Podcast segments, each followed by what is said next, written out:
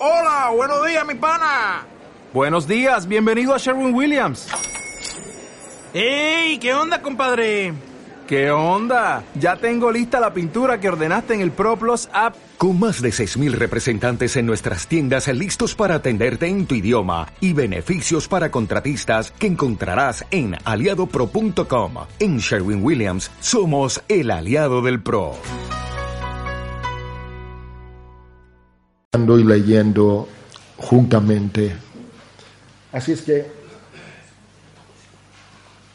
empezamos señalando que, pues eso, que el capítulo que hoy ocupa nuestra atención hay dos cuestiones que son esenciales, las vamos a ver de inmediato y simplemente, pues, el señalar que la primera de ellas es o le podemos poner el título de gran aflicción.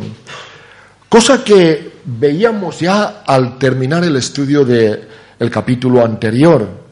Como decimos, ya en el capítulo anterior veíamos que se terminaba con palabras que decían, pero la ciudad de Susa estaba conmovida, versículo 15 del capítulo 3. Y ahora, pues al pasar hacia el capítulo que va a desarrollar esta gran aflicción de que hablamos, pues se nos quiere describir cómo era demostrada por Mardoqueo. Así es que vamos a empezar leyendo el versículo primero. Por favor, alguien que me ayude leyéndolo.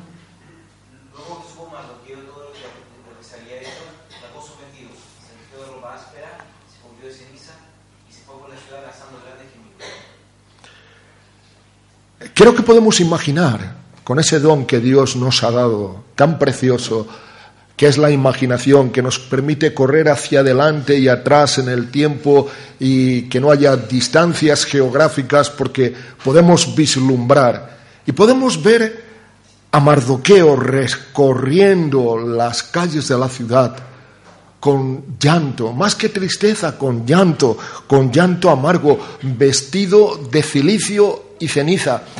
Dejadme decir que algo que es importante es lo que se manifiesta en la crisis. Las personas cuando sopla ese dulce viento que es cálido, que nos hace estar a gusto, bueno, siempre estamos alegres, felices, ah, decimos tener gran fe y todo es extraordinario. Pero cuando se cambian las tornas, y viene la tempestad, y viene la prueba, y viene la dificultad, y llega la crisis. Ahí es realmente donde se ve el carácter de cualquier persona, pero fundamentalmente de un creyente. Estamos mirando a Mardoqueo. Y en Mardoqueo no vemos un hombre temeroso. No, no, una cosa es el temor y otra es la tristeza. Vemos que es un hombre que permanece en pie.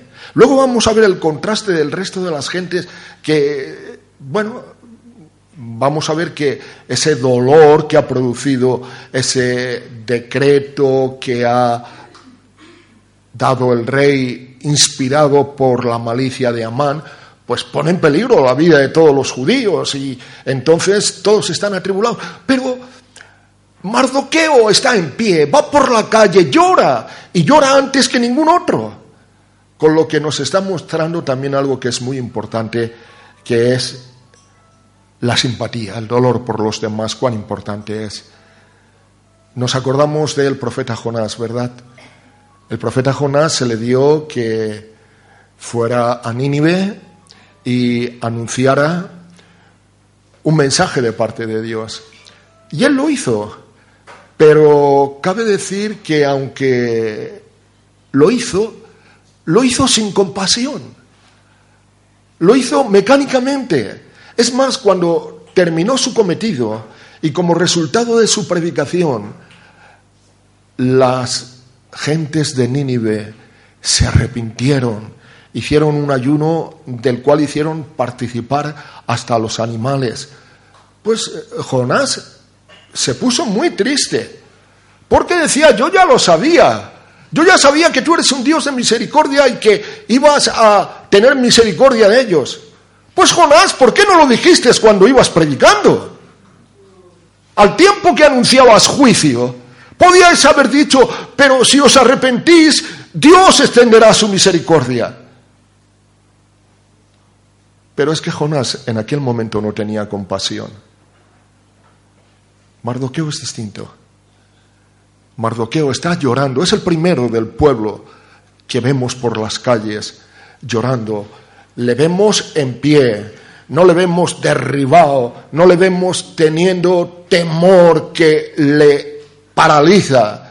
Le vemos caminando y además le vamos a ver que tiene un destino, que él va, va, mientras va por la calle está pensando, no lo dice el texto, pero lo podemos imaginar porque vemos que después va a terminar su camino delante de las puertas del rey.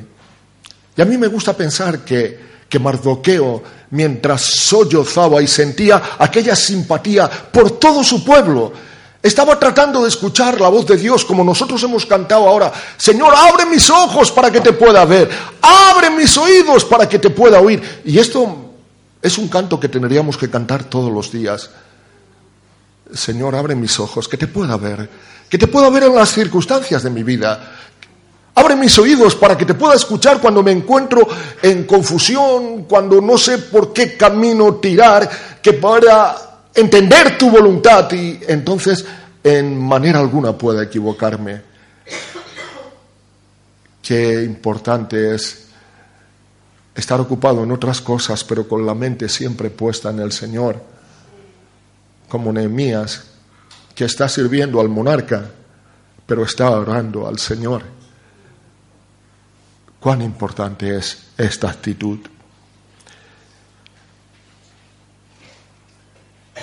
Vemos que expresa también, creo que es importante ver que expresa el dolor en público, porque a veces nos cuesta expresar públicamente lo que sentimos y, no debería de ser así. ¿Qué hizo Jesús cuando se acercaba a Jerusalén? Se queda contemplándola y se pone a llorar. Jerusalén, Jerusalén ¿Cuántas veces quise cobijarte bajo mis alas como la gallina cobija sus polluelos y tú no quisiste? Si supieras cuánto has de padecer por cuanto que no conociste el día de tu visitación. Y no le importa hacerlo públicamente.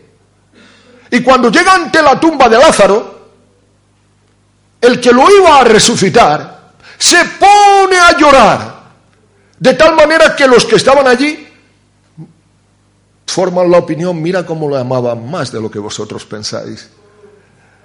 Pero además está con su llanto mostrando la simpatía con el dolor de la humanidad. Qué bueno es que nos hagamos saber los unos a los otros de los sentimientos, de, de la simpatía que nos profesamos, de, de que cuando tenemos, pues a veces la autoestima un poco baja, alguien que llegue y que te ayude, un hermano que te ayude a elevarla.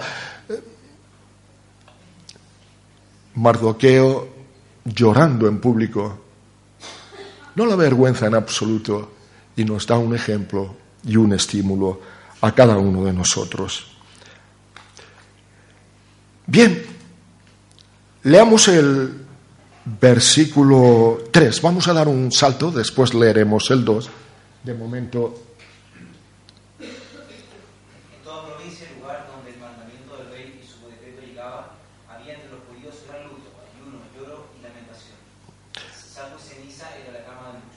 Es lo que antes estaba diciendo del resto, toda la gente estaba bajo esa situación tremenda, la, la, noticia se difundió y no solamente en Susa, sino en todas las provincias del imperio y la gente estaba, pues como leemos, gran luto, ayuno, lloro, lamentación, cilicio y ceniza era la cama de muchos. O sea, se les presenta paralizados. No es en vano que se presenta aquí la figura de, de la cama en gran diferencia con Mardoqueo, del que encontramos como esa columna que es columna de piedras, eh, parece que no puede, son desiguales, pero ahí está. Aunque haya lucha, aunque no haya la estabilidad, la base necesaria en cada una de las piedras, ahí está el hombre y la mujer de Dios en medio de las circunstancias, llorando pero andando. Como dice en otra parte de la escritura, irá andando y llorando el que lleva la preciosa semilla, mas volverá llevando las gavillas bajo su brazo. Y siempre que vamos, aun en medio del sufrimiento, avanzando, no os quepa la menor duda, después va a haber una cosecha. Por eso es que podemos decir que Mardoqueo no desesperó. Como ya he dicho, meditó, iba pensando, Señor, muéstrame el camino, dime qué hacer. Y así de esta manera actuó porque le vemos finalmente llegar hasta las puertas del rey. Versículo 2. Una vez que hemos contemplado el llanto y la actitud de Mardoqueo y la actitud del resto de las gentes, veamos en el versículo 2 hacemos este pequeño retroceso. ¿A dónde fueron a parar los pies del sollozante Mardoqueo?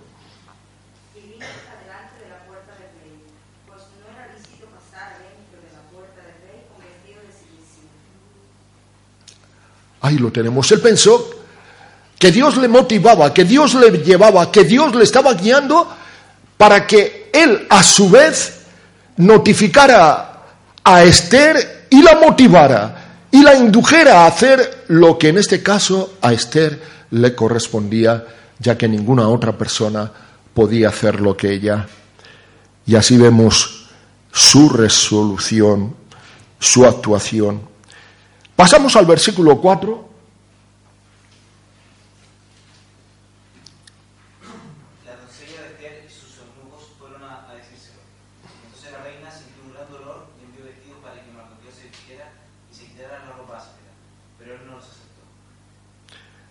Esther se percata de la presencia de Mardoqueo, lo ve vestido a aquella guisa, con cilicio y ceniza, y no sabe qué es lo que pasa.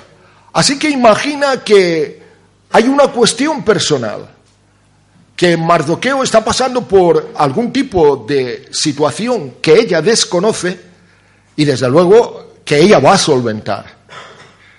Así que ella está enteramente dispuesta a ejercer su influencia en favor de aquel que la crió. Pero lo que hace está muy bien dentro de la lógica humana,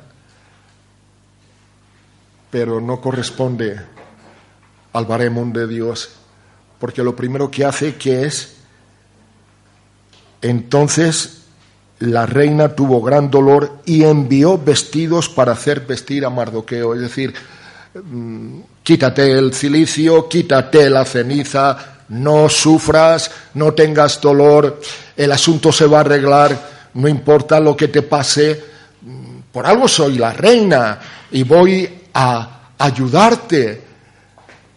Pero este es el gran equívoco de Esther. Esther no sabe el alcance del problema. Y, lo que trata de cambiar es la apariencia. Claro, lo hace con una intencionalidad, como queriendo con ello dar ánimo, como queriendo decir, no hay motivos, así es que cambia, quítate la vestidura de aflicción y ponte de gozo. Pero este equívoco de ella es por ignorancia, pero nos sugiere equívocos que a veces nosotros tenemos y en nuestro caso, pues casi nunca es por ignorancia. Pues por ejemplo, supongamos que nace una raíz de amargura. ¿Y, qué es lo que hacemos muchas veces? Pues tratamos de encima poner semillas de bonitas flores para que para disimular la apariencia. Pero ¿qué es lo que dice la escritura? Si nace una raíz de amargura, arráncala no sea que brotando contamine a muchos. O sea que la palabra de Dios dice, mm, mira, lo importante nunca lo exterior, lo importante siempre es lo interior. Muchas veces ocurre que hay que tenemos un pecado que, ah, pero yo doy mis diezmos al Señor y el Señor estará contento, tratamos de suplir de esta manera la deficiencia aquella. Y esto no es posible. Y esto el Señor dice que en ninguna manera. Que lo que cuenta siempre es lo interior y no es lo exterior. O sea, no hay que empezar como empezó Esther por cambiar el vestido, sino hay que ir al fondo del problema, a la naturaleza y la solución del problema. Por eso es que la negativa de Mardoqueo fue rotunda. No, no, no, se negó. Se negó absolutamente. El versículo 4 dice, mas él no lo aceptó. Como tú y yo tampoco debemos de aceptar el conformarnos con soluciones aparentes. Si hay un problema, hay que solventarlo de raíz. Si tenemos una cuestión que nos entorpece el camino, hay que radicalmente intervenir y poner las cosas en orden. No conformarnos con decir, pues mira, he mejorado un poquito y... No, no, no, no, no. Ve delante de Dios, clama al Señor. Todo lo puedo en Cristo que me fortalece. Esta tendencia, esta situación, es algo que tú tienes que cambiar, Señor. Y con tu ayuda yo voy a hacer que las cosas sean enteramente diferentes. Y no conformarse con menos. Porque el Señor es lo que espera de ti y de mí. Nunca nos conformemos con cambiar los vestidos, sino cambiemos el corazón. Lo dijo Jesús, ¿os acordáis? No lo que entra en el hombre, sino lo que sale del hombre, porque del corazón salen todas las cosas malas, las fornicaciones, los hurtos, los adulterios, todo absolutamente lo malo es el corazón. Hijo mío, sobre toda cosa guardada, guarda tu corazón porque de él mana la vida. Bien, ya hemos visto la situación y conociendo, como dijimos en principio, la primera cuestión, esa gran aflicción, el primero de los asuntos, vamos a pasar al segundo, que nos habla de valiente decisión. Vamos a ver cómo discurrieron las cosas de manera que Esther hizo lo que tenía que hacer. Pero vamos a empezar mirando a lo que podríamos llamar pues la petición de Mardoqueo. Él envió un mensaje a Esther. Vamos a leer los versículos 5 y 6. Entonces Esther llamó a Atar, uno de los eunucos del rey, que él había puesto al servicio de ella, y lo mandó a Mardoqueo con orden de saber qué sucedía y por qué estaba así. Salió pues Atar a ver a Mardoqueo a la plaza de la ciudad que estaba delante de la puerta del rey. Ahí llega el momento en el cual la ignorante Esther, porque no sabía de la situación, ella estaba en el harén de las mujeres, en un mundo aparte, y desconocía lo que hacía tan intensamente sufrir a Mardoqueo. Así es que el mensaje de Esther, pues llega Mardoqueo y este le hace saber versículos 7 y 8, por favor. Mardoqueo le declaró todo lo que, todo lo que dijo que había acontecido. Le dio noticia de la, de la plaza que Amán había dicho que se sería, pasaría, que sería para los tesoros del rey a cambio de la destrucción de los enemigos. Le dio también la copia del decreto que había sido dado a Susa para que fuesen destruidos, a fin que demostrase a Esther y se lo declarase, y le encargara que fuese ante el rey a suplicarle y a interceder delante de él por su pueblo. Le informa con lujo de detalles porque le dice como que Amán ha sobornado a Asuero para que realmente aquello se llevara sin género de dudas a cabo y cómo había tenido lugar el decreto. Así es que tras la información viene la petición. ¿Cuál es la petición? La que nos presenta al final del versículo 8. Y le encargara que fuera ante el rey a suplicarle y a interceder delante de él por su pueblo. Hay una respuesta de Esther. Y es temor. Versículos 9 al 11, por favor. regresó a Atán y contó a Esther las palabras de Mardoqueo. Entonces Esther ordenó a Atán que dirigiera a Mardoqueo. Todos los siervos del rey y el pueblo de las provincias del rey saben que hay una ley que condena a muerte a cualquier hombre o mujer que entre, sin, saber, sin haber sido llamado al patio interior para ver al rey, salvo aquel a quien el rey, extendiendo ese cetro de oro, le pone la vida.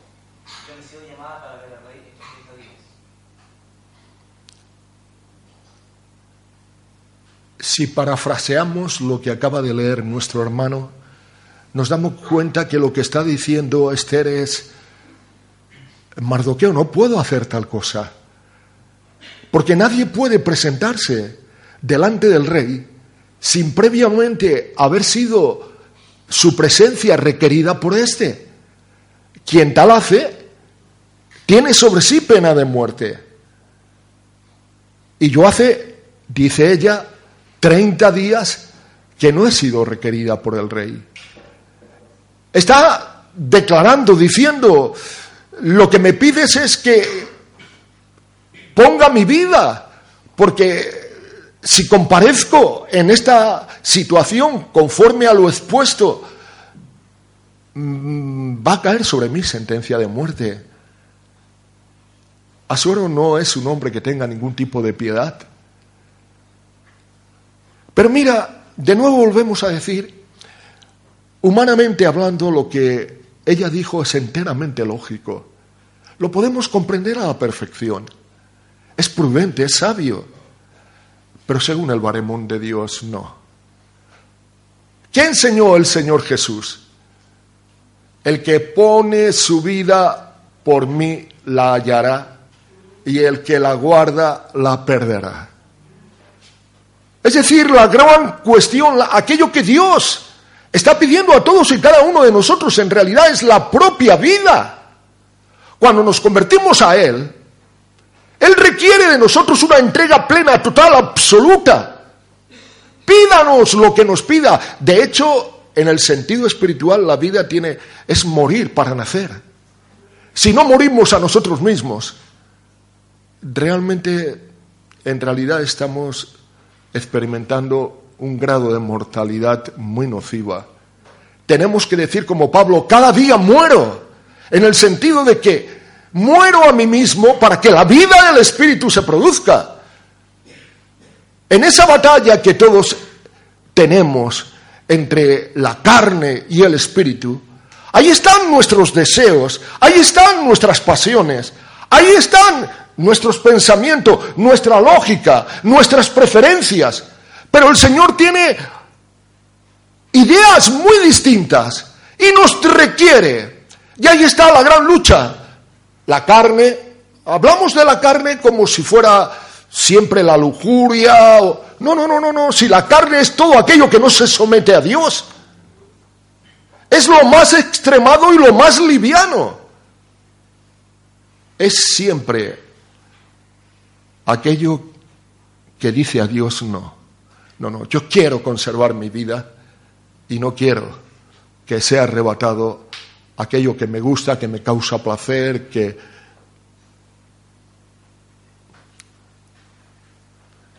El que pierde su vida por mí la hallará y el que la guarda la perderá. Así es que, aunque podemos entender lo que Esther dijo, su razonamiento, humanamente hablando, pero es evidente que espiritualmente no tiene ningún tipo de aceptación y Mardoqueo no lo aceptó. Así es que Mardoqueo hizo como el Espíritu Santo hace con nosotros.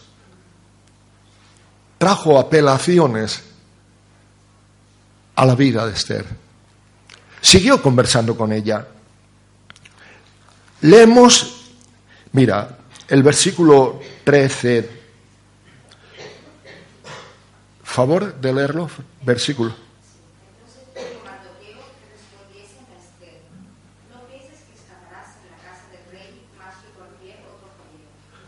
Es decir, las palabras de Mardoqueo empezaron a surgir y como decimos en la diapositiva, sus palabras son apremiantes pero no opresivas. Está diciendo justamente, está ejerciendo la cantidad correcta de presión para generar la actitud que tiene que sentir Esther. No pienses que escaparás en la casa del rey más que cualquier otro judío. Supo cómo hacer sin excesiva presión, pero con las justas palabras, un apremio así pasa, insisto, con el Espíritu Santo. Cuando viene y comienza a hablarnos, nosotros nos resistimos porque tenemos argumentos, porque tenemos mm, lógica para esgrimir. Pero el Espíritu Santo, bendito sea su nombre, nos va a vencer. Después continúa con, con después del apremio, viene el estímulo. Eh, viene las palabras estimuladoras, digamos, desde la declaración de fe. Versículo 14. Porque si callas absolutamente en este tiempo, respiro y liberación vendrá de alguna otra parte para los judíos. Mas tú y la casa de tu padre pereceréis. ¿Y quién sabe si para esta hora has llegado al reino? En este versículo tenemos tres matices preciosísimos. Como acabo de decir, el primero la declaración de fe. Porque si callas absolutamente en este tiempo, respiro y liberación vendrá de otra parte. No, nadie somos imprescindibles. El Señor nos concede la gran gracia de serle útiles. Mas si nos negamos, de otra parte vendrá. Porque Dios no tiene límites. Para Él no hay ningún tipo de frontera. Después viene el reproche. Porque Dios sabe combinar muy bien todas las cosas y Mardoqueo aparece como un ejemplo. Mas tú y la casa de tu padre pereceréis. No está hablando tanto del hecho de perecer en la vida física, sino está hablando de la deshonra en el sentido de, pues que habla de la casa de tu padre y de la casa de su padre, pues no quedaba nadie porque el único pariente que tenía era Mardoqueo. Así es que lo que trata de decir es que, es que tu nombre se borrará. Aun después no solamente es que pereceréis en, aquel, en aquella masacre que hará el tirano, sino que tu nombre mismo, que siendo la reina no, no has hecho nada, pues digamos que el buen nombre tuyo desaparecerá, será marchitado Mira, esto es muy importante. La Biblia dice que el buen nombre vale mucho. Vale mucho. ¿Y cuán importante tendría o tiene que ser para ti para mí nuestro nombre, el nombre de la iglesia del Señor, para dejarlo siempre en alto? Que por causa nuestra no tenga ningún tipo de ofensa cuando se trata de nosotros mismos, nuestra familia, nuestros cónyuges, nuestros hijos. Y necesitamos de mucha sabiduría, porque sabéis que Eclesiastes dice que la mosca muerta en el perfume del perfumista estropea el perfume y así pasa con el hombre sabio que ha hecho muchas cosas bellas y nobles en la vida, pero tiene una pequeña locura. Así que cuán importante es guardar el buen nombre. Eso es lo que le está diciendo. Y eso es lo que muchas veces nos dice el Espíritu Santo a nosotros. Pero un hombre como tú, una mujer como tú, ¿cómo puede pensar lo que estás pensando? ¿Cómo puedes hacer lo que estás haciendo? ¿Cómo puedes querer lo que estás queriendo? ¿Verdad que podemos entenderlo? Que oímos esa voz del Espíritu en más de una ocasión y le damos gracia por ello porque el buen nombre de una persona es el tesoro más grande que hay. Ninguna riqueza se le puede comparar. Y después llega el estímulo desde el desafío. Y quién sabe, dice él, si para esto has llegado al reino. Está diciéndole, pero Fíjate, no se nombra a Dios. Es un libro en el que no se nombra a Dios. Pero es muy difícil decir lo que aquí dice sin nombrar a Dios. Es palabra inspirada, porque no se tenía que nombrar a Dios en este libro. Y es palabra inspirada por el Espíritu Santo. Y dijo justo lo que tenía que decir. Y quién sabe si para esto has llegado al reino, si es la razón de tu vida, que Dios te ha honrado tanto, que te ha puesto en una posición tan encomiable, Dios, Dios te ha bendecido hermano, Dios te ha bendecido hermana, no para que defraudemos al Señor, porque ¿qué sabemos si esa bendición que ha venido de parte de Dios, como en el caso de Esther, ha sido la razón que Dios buscaba de que su nombre fuera glorificado en ti y por ti. Y que muchos fueran bendecidos por ti y para la gloria suya. Por tanto, una actitud cobarde, una actitud remisa, una actitud egoísta de decir, no, no, no, Señor, yo no quiero dejar esto porque a mí esto me gusta, porque a mí esto me apetece, porque a mí esto pienso que me conviene. Recuerda, el que pierde su vida por mí la hallará y el que la guarda la perderá. Cuán torpes. Tenemos que pensar también, leyendo esto, y desproporcionadas pueden ser a veces nuestras palabras para con los demás.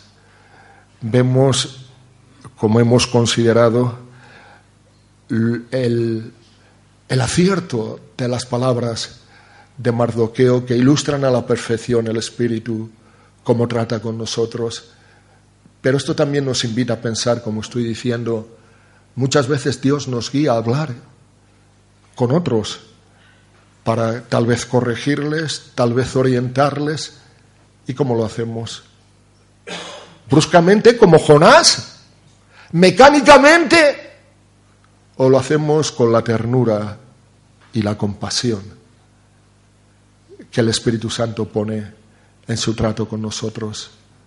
Volviendo a Jonás, yo pienso que si él hubiera pensado cómo Dios había tratado con él, que había tratado de huir y Dios había tratado con tanto mismo, la había guardado. Cierto que la había hecho ir a lo profundo del mar en el vientre de un gran pez, pero fue resguardado perfectamente y vuelto a llevar y tuvo una segunda oportunidad.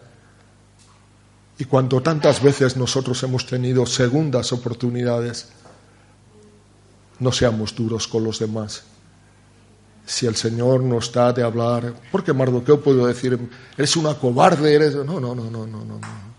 Dijo justo lo que tenía que decir, con ternura, con delicadeza, con amor, y de esta manera se convirtió en un ejemplo vivo, como hemos considerado, del trato del Espíritu Santo. Aprendamos nosotros también de ello, es muy importante. Y así fue que Esther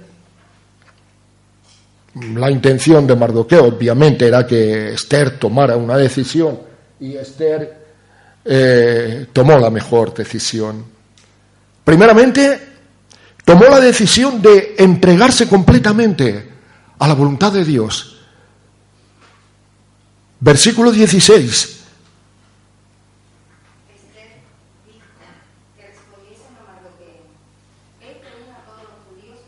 En Susa y ayunad por mí, y no comáis ni bebáis en tres días, noche y día.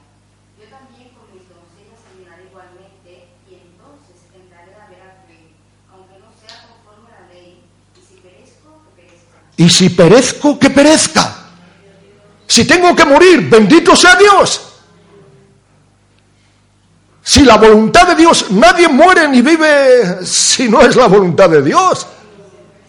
Yo pienso que tantas veces estamos llenos de tantos temores, de tantas inquietudes, cuando deberíamos de vivir felices y descansados. Ninguno de nosotros morirá un minuto antes de que Dios haya dicho, ahora, entregarse absolutamente a la voluntad de Dios. Ella ha tomado la decisión, Mardoqueo ha calado hondo, la intención de Mardoqueo se ha logrado y ella ha tomado la decisión de entregarse a la voluntad de Dios. Ya no me importa la vida. Si vivo, gloria a Dios, y si tengo que morir, pues moriré. Pero haré lo que Dios me pide que haga. ¿Lo entiende? No se nombra a Dios, no hace falta. Se entiende. Pero no solamente entregarse a Dios, sino confiar absolutamente en Dios. Ha pedido, como hemos leído en el versículo 16, que hagan ayuno. Vamos a leer los versículos 15 y 16. Entonces, entonces Esther dijo que respondieron a Mardoqueo, ve que reúne a todos los judíos que se hallan en Susa, ayunad por mí, no comáis ni bebáis durante tres días y tres noches. También yo y mis doncellas ayunaremos y, entra- y entonces entraré a ver al rey, aunque no sea conforme a la ley. Y si perezco, que perezca. Bien, vemos que ella pidió entonces a Mardoqueo de que las gentes hicieran ayuno, las gentes involucradas, obviamente, los judíos, y que ella misma iba a hacer ese ayuno. Mirad, eh, mm, se arroja en los brazos de Dios, acude a Dios como el único que puede solventar el problema. Yo creo que el ayuno también mm, tiene que, eh, eh, tenemos que entenderlo bien. Muchas veces se ayuna por costumbre, como que ayunar va bien para el organismo, otras veces por ganar méritos delante de Dios. ¿Sabes? Todo ese ayuno no es, no es correcto. El ayuno siempre es un correr a Dios en el momento de la necesidad. Cuando la gente se metía con los discípulos de Jesús porque no ayunaban, él dice, en tanto que se está con el esposo, pues vendrá momento en que se les quitará el esposo y entonces ayunará. ¿Qué quiero decir con esto? Pues que cuando todo está bien, cuando podemos estar en comunión preciosa con el Señor, es momento de bodas, es momento de alegría. Bueno, si quieres ayunar en un momento determinado, hazlo, pero hazlo para tener más tiempo para el Señor. El tiempo que ibas a invertir en la comida, eh, inviértelo en la oración, pero no lo hagas por ningún otro motivo, porque no es válido ningún otro motivo. Ahora, el momento en el que viene una dificultad, Qué bueno es arrojarse, abandonarse, olvidarse de todo lo demás y correr delante de Dios y clamar delante de Dios como nos predicaba el otro día el Espíritu Santo por medio de nuestro hermano Marcos. Clamar como clamaba el ciervo Bartimeo del cual nuestro hermano habló. Clamar al Señor. Ese es un momento muy adecuado cuando estamos necesitados para acudir con absoluta confianza en el Señor, para pedirle auxilio, para tender las manos a lo alto y para esperar en su presencia el auxilio que solamente de su mano nos puede venir. ayunó durante tres días. Los tres días siempre son significativos, no voy a entrar en ello, pero quiero deciros, por mencionar algo, antes de que cruzaran el Jordán, Josué estuvo tres días acampados frente al Jordán. Cuando Abraham iba conforme al pedido de Dios para sacrificar a su hijo, fueron tres días los que pasaron antes de que llegaran al lugar y sobre todo tres días estuvo Jesús en el sepulcro, lo que en conjunto viene a decirnos que los tres días significan o apuntan o señalan o son símbolo de ese tiempo de prueba, de dificultad, de aflicción, de ayuno, pero después de ello viene la gloria, viene la bendición del Señor viene la vida que surge de la muerte. Y eso es exactamente la tercera cosa que vemos en la decisión de Esther. Y entonces entraré a ver al rey, aunque no sea conforme a la ley, y si perezco, que perezca. Esas palabras surgen ya de la vida interior. Ya Dios la está llenando y en ese tiempo de ayuno ella va a enfrentarse con esta realidad de la que está hablando y va a ver la gloria de Dios porque como veremos próximamente el rey le extenderá su cetro en lugar de la sentencia de muerte. Bien, terminamos nuestra meditación de hoy diciendo que si antes Mardoqueo se había negado a admitir los vestidos, las razones que Esther la había enviado, ahora obedece exactamente. Versículo 17. Entonces Mardoqueo se fue y hizo conforme a todo lo que le había mandado Esther. Hizo todo lo que había dicho Esther. Entonces Mardoqueo ya no puso ningún tipo de resistencia, ese no rotundo se acabó, entendió que la voluntad de Dios se estaba llevando a cabo en Esther y que iba a ver la gloria de Dios. Y es que, como decimos, el Espíritu Santo en su acción en nuestra vida no se conformará nunca, sino hasta lograr en nosotros la plena disposición a morir para que podamos vivir con la vida de Dios. Ahora Esther está empezando a vivir anticipadamente esto mismo.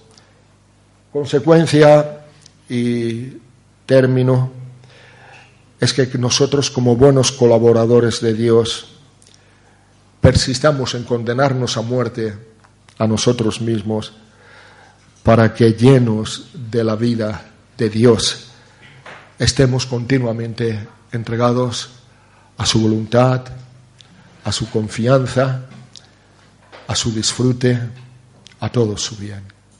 Que Él nos bendiga.